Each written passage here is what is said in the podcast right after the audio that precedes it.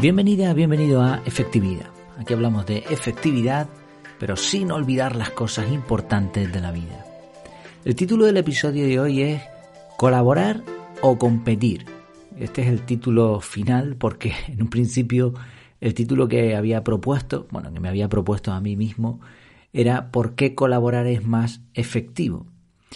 Pero cuando empecé a investigar y a analizar este tema, pensé si realmente era así, si colaborar es más efectivo siempre.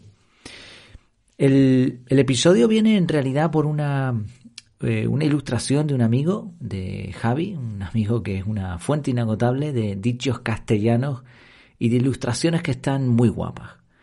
No recuerdo muy bien de qué estábamos hablando, pero el caso es que me contó una, una, especie, de, una especie de cuento que he transformado un poco. No es exactamente igual al que él me mencionó. Imagina que llegas a un pueblo donde ves a los habitantes malnutridos, súper flacos, muertos de hambre. Y les preguntas por qué están así. Entonces te enseñan un tenedor de un metro, cada habitante del pueblo tiene un, tenedor enorme y tienen un montón de comida. Pero claro, al pinchar la comida, como el tenedor es tan grande, pues imagínate por un momento, intenta visualizar la escena, que intentas comer con un tenedor de un metro en el que tú, mm, pues el tenedor lo pinchas en un trozo de carne, pero ahora como es tan largo, pues no, no eres capaz de ponerte la comida en la boca. Y al final, a pesar de tener abundancia de comida, pues estaban todos fatal, ¿no? Vale, eh, ahora de pronto viajas a otro pueblo. Es un, es un cuento un poco raro, como si fuese un sueño de estos que tenemos y no terminamos de entender y no se ajusta a las leyes de la física ni de la realidad. Pero bueno, vas a entender el, objetivo. Ahora te trasladas a otro pueblo, como decía, y ahí está todo el mundo súper bien, alimentado, muy bien, felices, contentos y, preguntas. Y, oye, ¿por qué están tan bien ustedes aquí? ¿Cuál es el secreto de su felicidad? Y entonces te enseñan el mismo tenedor de un metro y te dicen, pues mira, gracias a este utensilio somos felices y estamos bien alimentados. Y tú preguntas, ¿y por qué? ¿Cómo es posible? Porque ya sabes que en el otro pueblo tenían el mismo tenedor. Y entonces te explican que gracias a ese tenedor pinchan la carne, el trozo de carne o, lo que sea, ¿eh? vegetales, que no se ofenda a nadie con eso. y se lo daban de comer unos a otros. Tan sencillo como eso. ¿Cómo es posible que en un pueblo con el mismo tenedor y con la misma abundancia de comida muriesen de hambre y en el otro estaban totalmente satisfechos? Y la clave de esto era la colaboración. En un pueblo eran bastante inútiles porque podían ayudarse unos a otros y no lo hacían y en el otro pueblo con el mismo instrumento, con, lo mismo, eh, simplemente colaboraban. Casualmente también había compartido una... Ah, creo que fue por esto, por lo que me dijo la ilustración.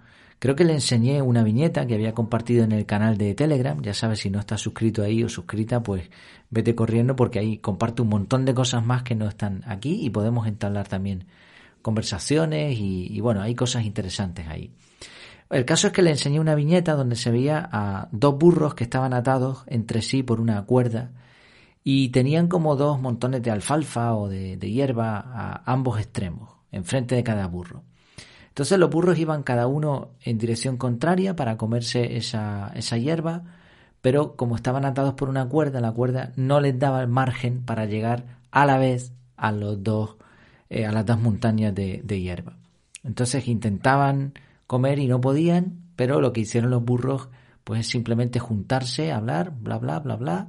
Y primero fueron los dos burros a una montaña de hierba, comieron ahí y después fueron a la otra montaña juntos también y comieron ahí.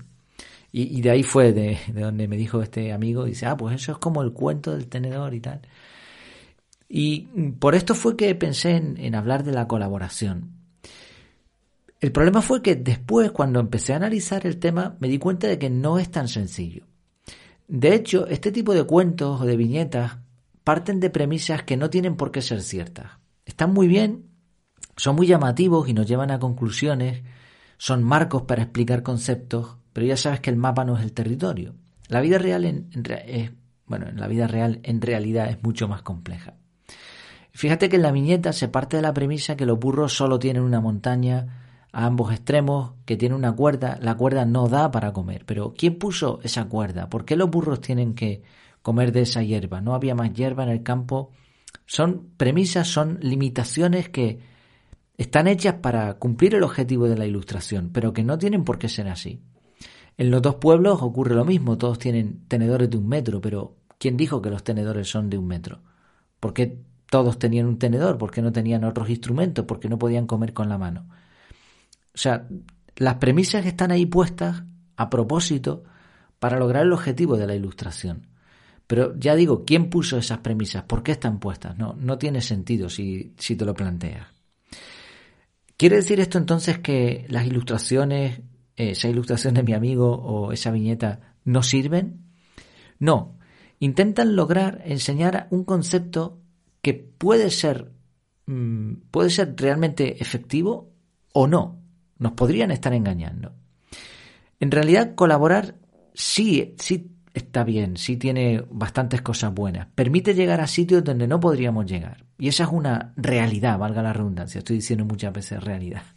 Hay un dicho africano que me encanta. Dice, si quieres llegar rápido, ve solo. Si quieres llegar lejos, ve acompañado.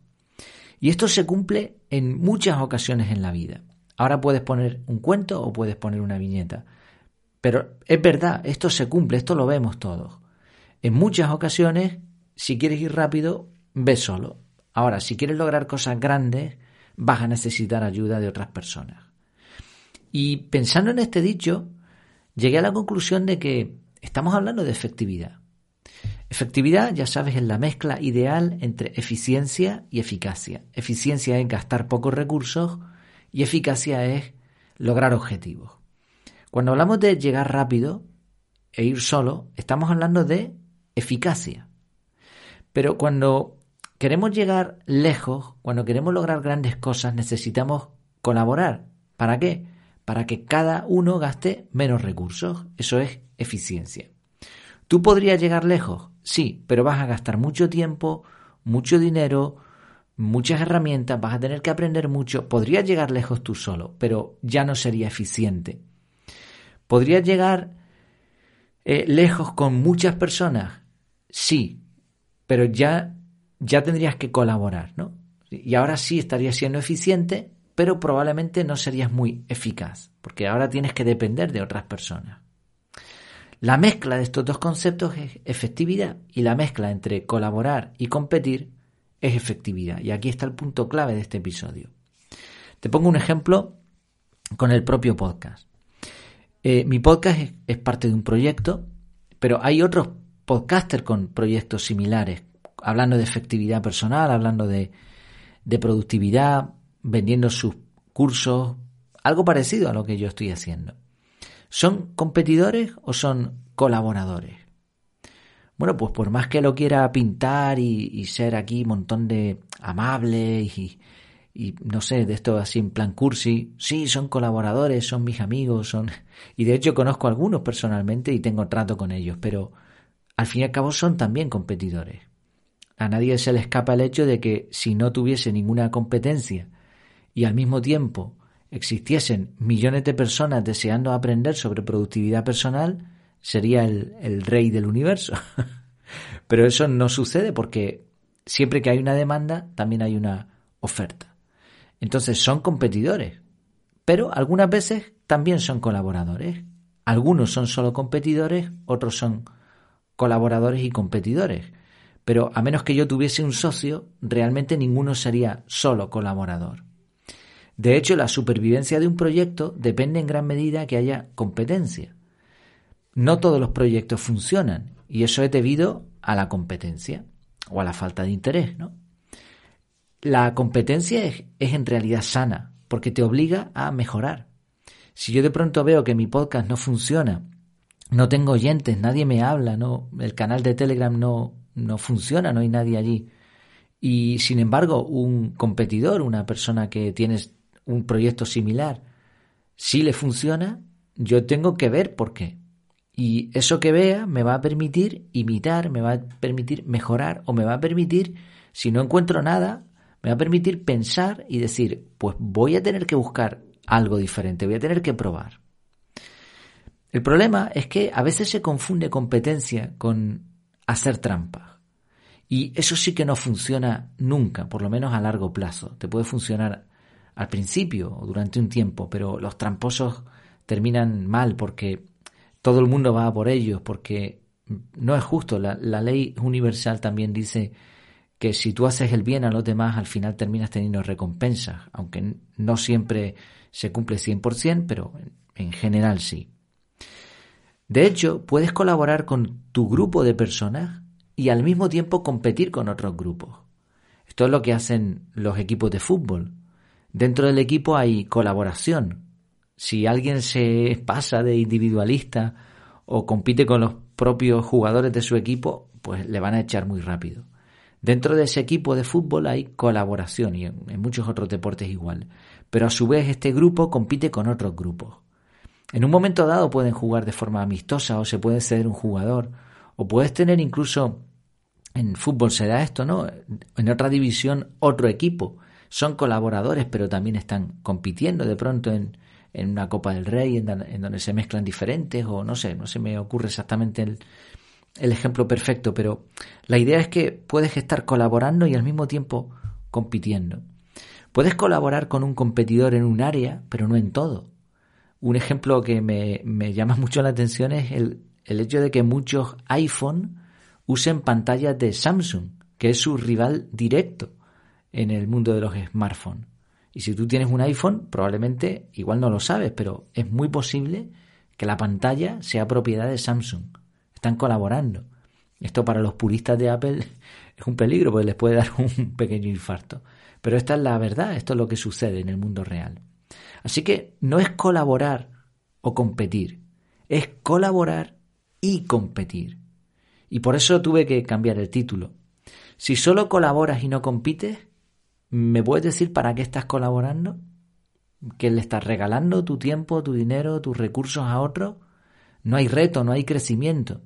Pero si solo compites y nunca colaboras, te quedas solo. Piensa que hasta para competir necesitas que otros acepten las mismas reglas del juego. Y eso es colaborar en cierto modo. Si tú estás jugando al fútbol y el otro eh, se salta las reglas, no las acepta y se le permite, pues vale, estarías compitiendo, pero, pero no ganarías nunca. Necesitas un mínimo de colaboración. Por eso la pregunta es realmente muy potente. No es competir o colaborar, es en qué voy a competir y en qué voy a colaborar? Es una pregunta interesante porque abre nuevas puertas. ¿Cuál sería el objetivo final de hacerte esta pregunta?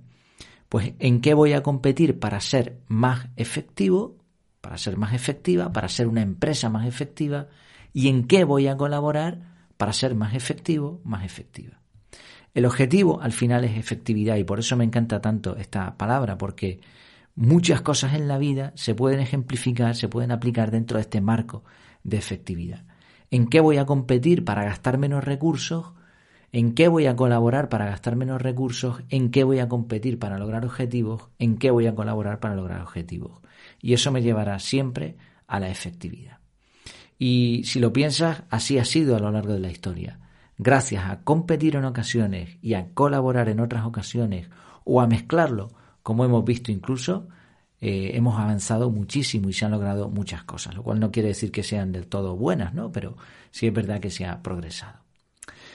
Bueno, pues es una idea creo que bastante interesante para aplicar en eh, aquel sitio donde nos estemos moviendo, sea en la educación, sea en el trabajo, sea en la familia, sea en cualquier entorno prácticamente. Muchas gracias por tu tiempo, por tu atención y por supuesto, oye, si no estás de acuerdo con algo, si crees que te puede resultar interesante si le encuentras alguna otra aplicación, canal de Telegram, puedes comentar y ahí estaremos para charlar un rato. Gracias por tu tiempo, por tu atención y hasta la próxima.